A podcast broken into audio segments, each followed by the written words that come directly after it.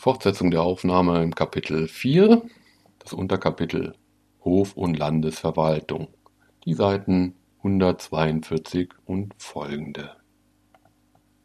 Die patrimoniale Auffassung des Fürstenstaats, wie sie diesem Testament und auch der früheren Teilung zugrunde liegt, kennzeichnet den Geist der Epoche, die mit Johann Georg zu Ende ging, in ganz besonderer Weise. Der Fürst erscheint in erster Linie noch als der größte Grundbesitzer im Lande. Das Leben an seinem Hofe bietet das Bild einer großen, patriarchalischen, noch ganz auf Naturalwirtschaft begründeten Haushaltung. Im 16. Jahrhundert ist die Residenz des Kurfürsten im Schlosse zu Köln an der Spree allmählich fest geworden.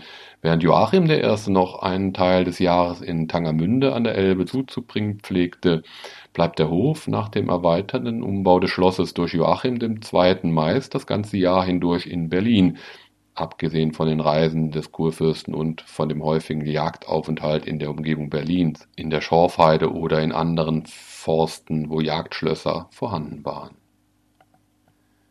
Im Schlosse zu Köln an der Spree, das mit seiner Umgebung eine besondere Freiheit in Klammern Immunität bildet, in welche die Gewalt der städtischen Obrigkeiten nicht hinüberreicht, lebt der Kurfürst mit seiner Familie und seinen Räten und Dienern noch wie in einem großen gemeinsamen Haushalt zusammen, wie es uns die Hofordnung von 1537 in anschaulicher Weise vor Augen führt. Das benachbarte Amt Mühlenhof mit den kurfürstlichen Mühlen in Klammern (am heutigen Mühlendamm) bildete die ökonomische Grundlage für die Unterhaltung der etwa 400 Personen, die sich beständig am Hof aufhielten und für die auch noch etwa 200 Pferde im kurfürstlichen Marstall gefüttert wurden. Auf dem Mühlenhof kam der Überschuss an Nahrungsmitteln zusammen, der auf den fürstlichen Domänenämtern der Umgegend zur Verfügung stand Korn, Vieh, Geflügel, Fische und was sonst noch zu des Lebens Notdurft und Nahrung gehört. Hier wurde unter der Aufsicht des Amtshauptmanns gemahlen, gebacken, gebraut und geschlachtet. Hier wurde das Futter für die Pferde ausgegeben und von hier aus der Hof mit Speise und Trank versorgt. Im Vorzimmer des Kurfürsten versieht der adlige Anführungszeichen, Türknecht den Dienst eines modernen Flügeladjutanten. Die engere Umgebung des Herrschers sind seine geschworenen Kammerer. Die weitere Umgebung ist die Gesamtheit der kurfürstlichen Diener, das heißt der Edelleute, die dem Kurfürsten am Hofe aufwarten und je nach ihrem Rang mit einem oder mehreren Rossen versehen sind, wonach sie als Einrosser, Zweirosser oder Dreirosser und so weiter bezeichnet werden. An der Spitze dieses riesigen Gefolges steht der Marschalk der oberste Hofbeamte des Kurfürsten, der die Leitung des ganzen Hofhalts und neben der Aufsicht auch die Gerichtsbarkeit über das gesamte Hofgesinde der Schlossfreiheit ausübt. Neben ihm steht als sein Vertreter und Gehilfe der Haushofmeister, dem hauptsächlich die Überwachung des ökonomischen Betriebes obliegt. Auch ein Schlosshauptmann war bestellt, doch hatte er hier nicht eine militärische Bedeutung wie in Küstrin, unter diesen höheren Beamten hatte der Hausvogt für die Aufrechterhaltung der Ordnung, der Küchenmeister für die wirtschaftliche Versorgung des Hofhalts, Futtermarschalk und Stallmeister für den Marstall zu sorgen.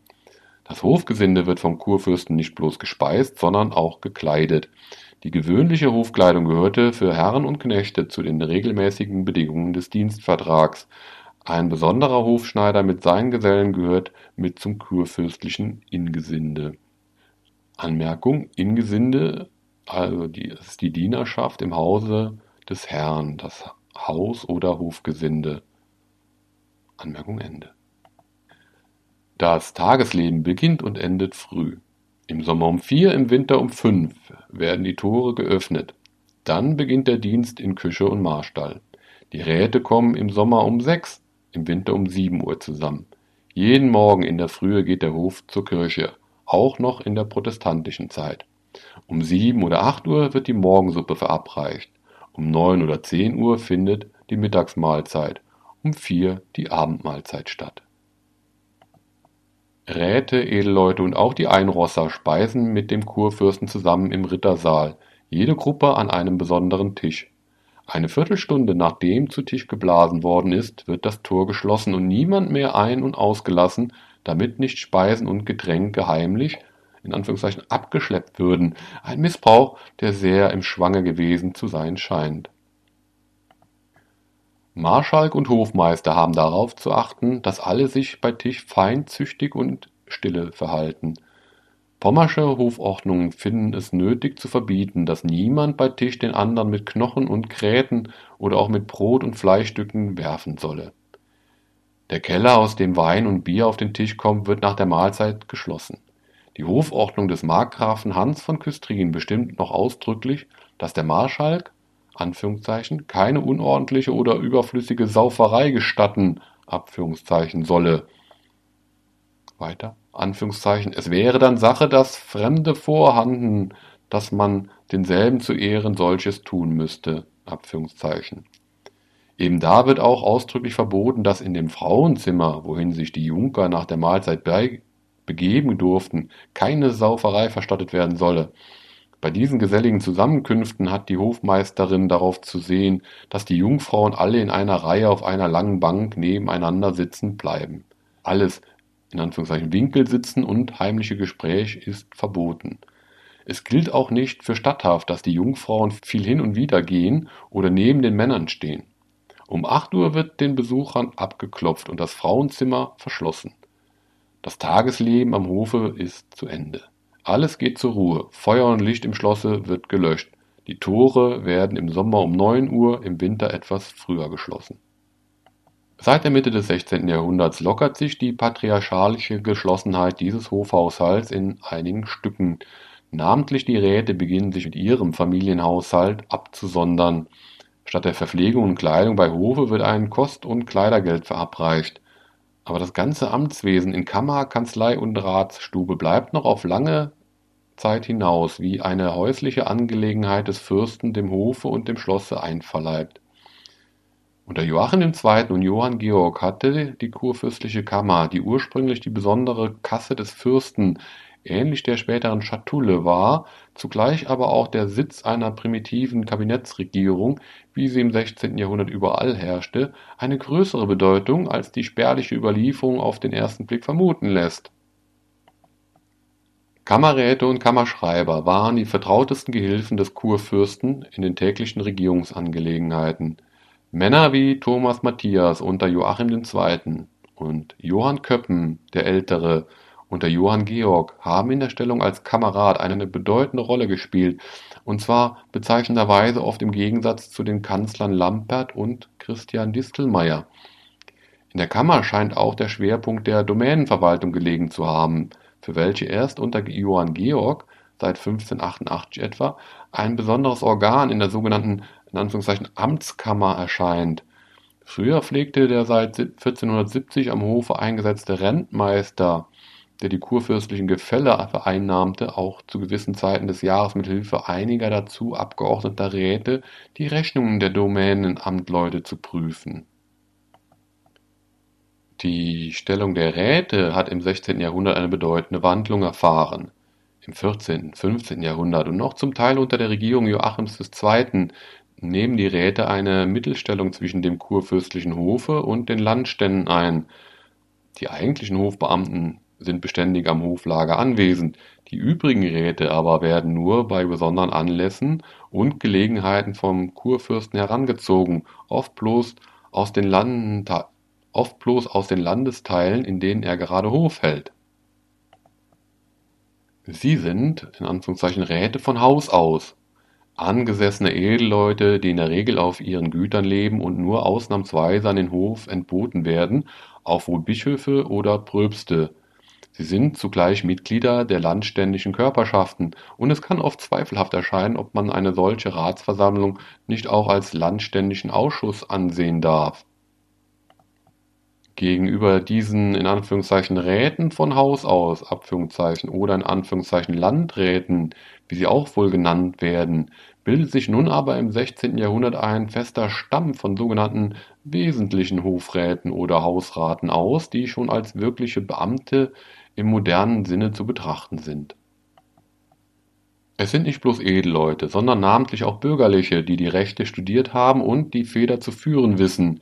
Sie betrachten das Amt als Lebensberuf und sind beständig am Hofe anwesend.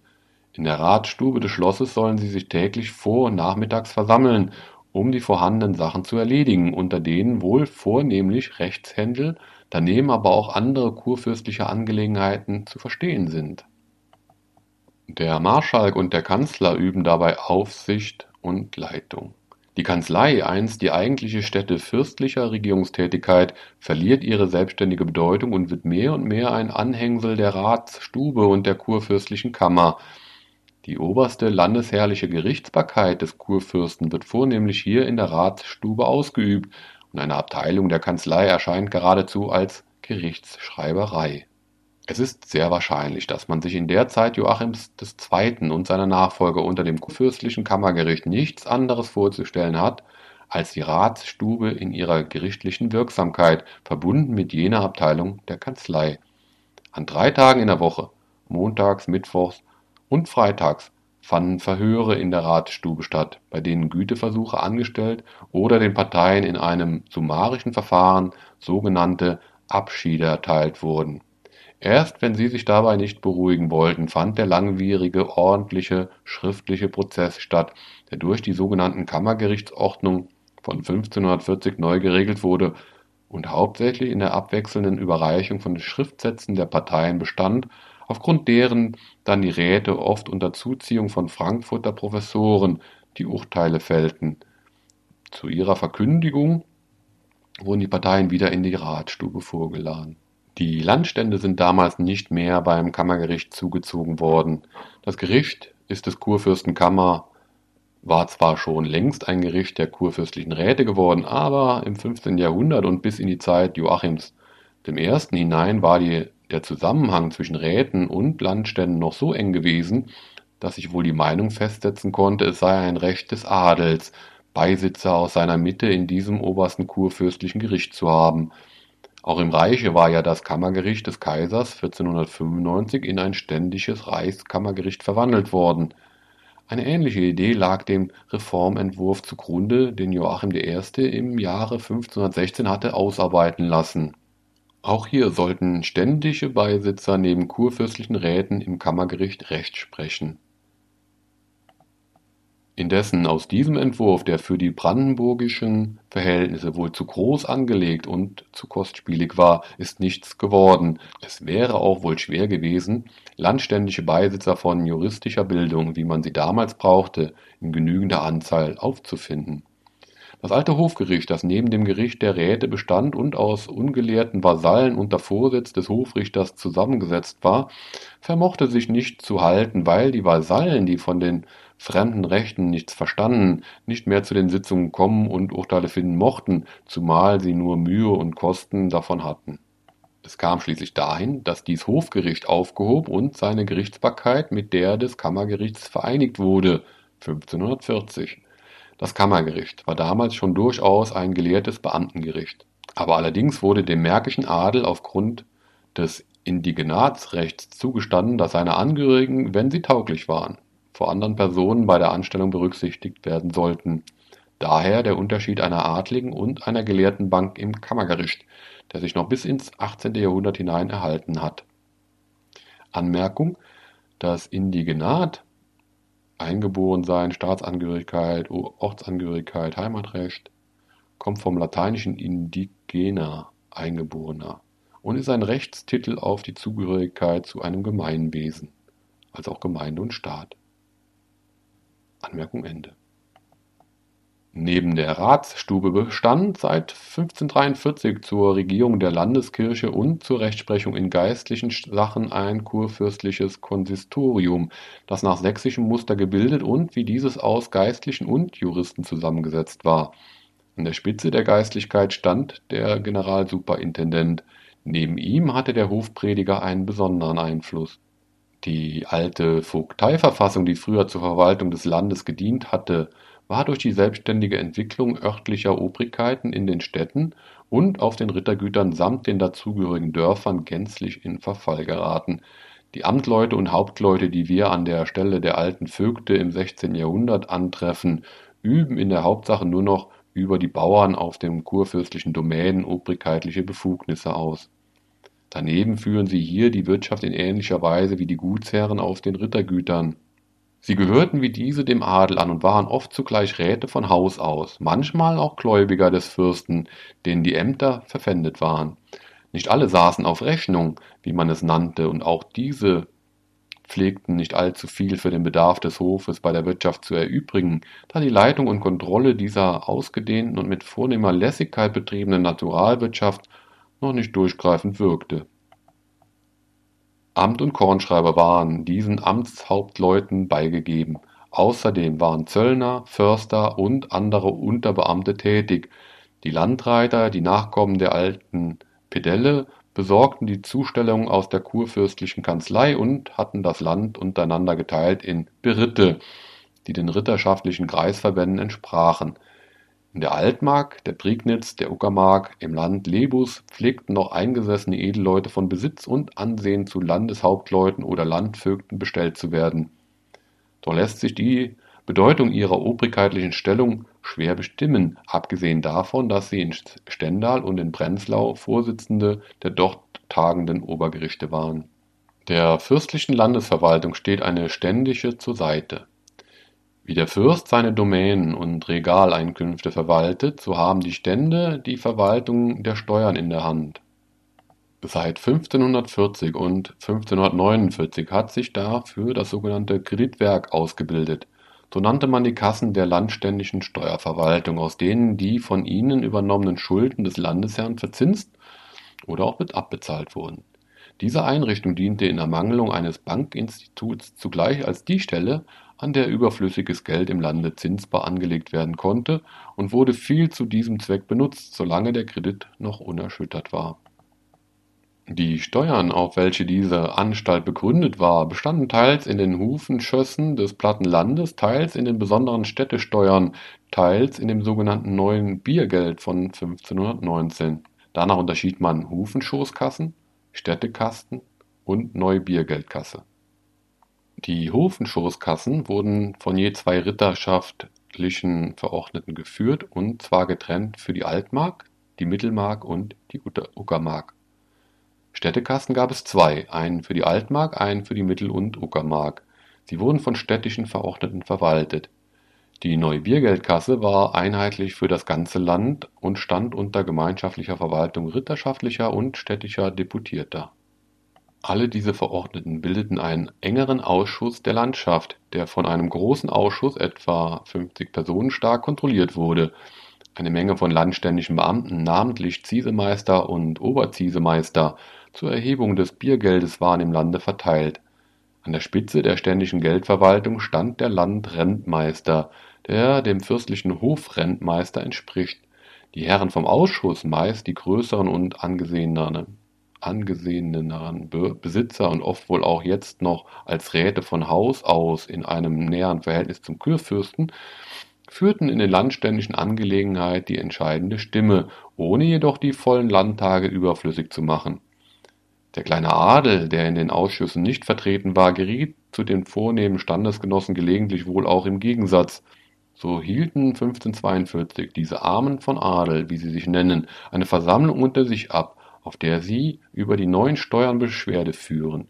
Sie sehen den Grund des Übels in der schlechten Wirtschaft auf den Domänen und namentlich in der Freigebigkeit des Kurfürsten gegen die fremden Räte.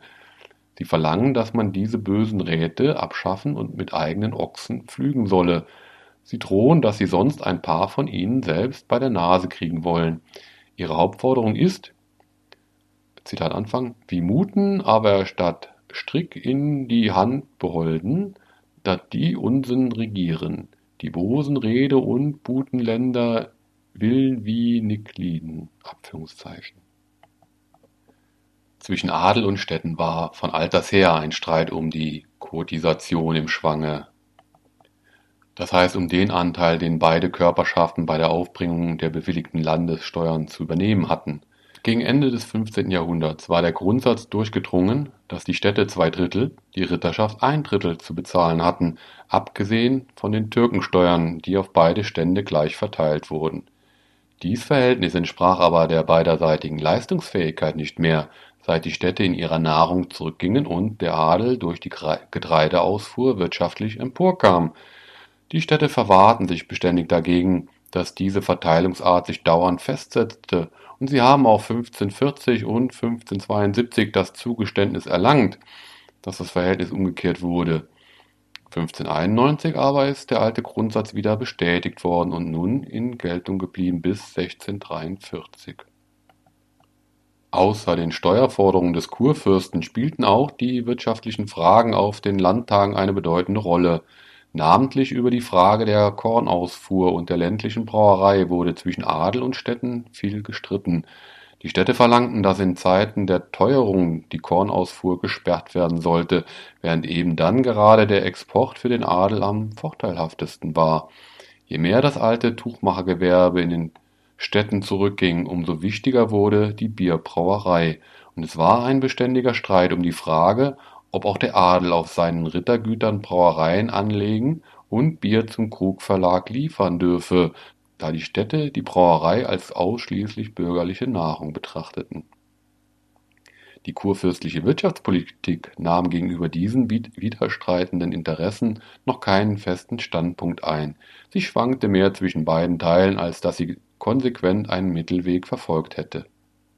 Unverkennbar macht sie auf allen Gebieten des öffentlichen Lebens gegen Ende des 16. Jahrhunderts eine zunehmende Stockung bemerkbar, wie das kirchliche Leben in einer engherzigen lutherischen Orthodoxie erstarrte, wie der Magdeburger Sessionsstreit zu keinem befriedigenden Austrag gelangte und die Ausbreitung des brandenburgischen Einflusses im Reich durch eine ängstliche Politik in den ersten Anfängen gehemmt wurde, wie der Streit zwischen Frankfurt und Stettin zur Sperrung der Oder führte, so gelang es auch nicht, die dringenden Aufgaben der inneren Gesetzgebung befriedigend zu lösen.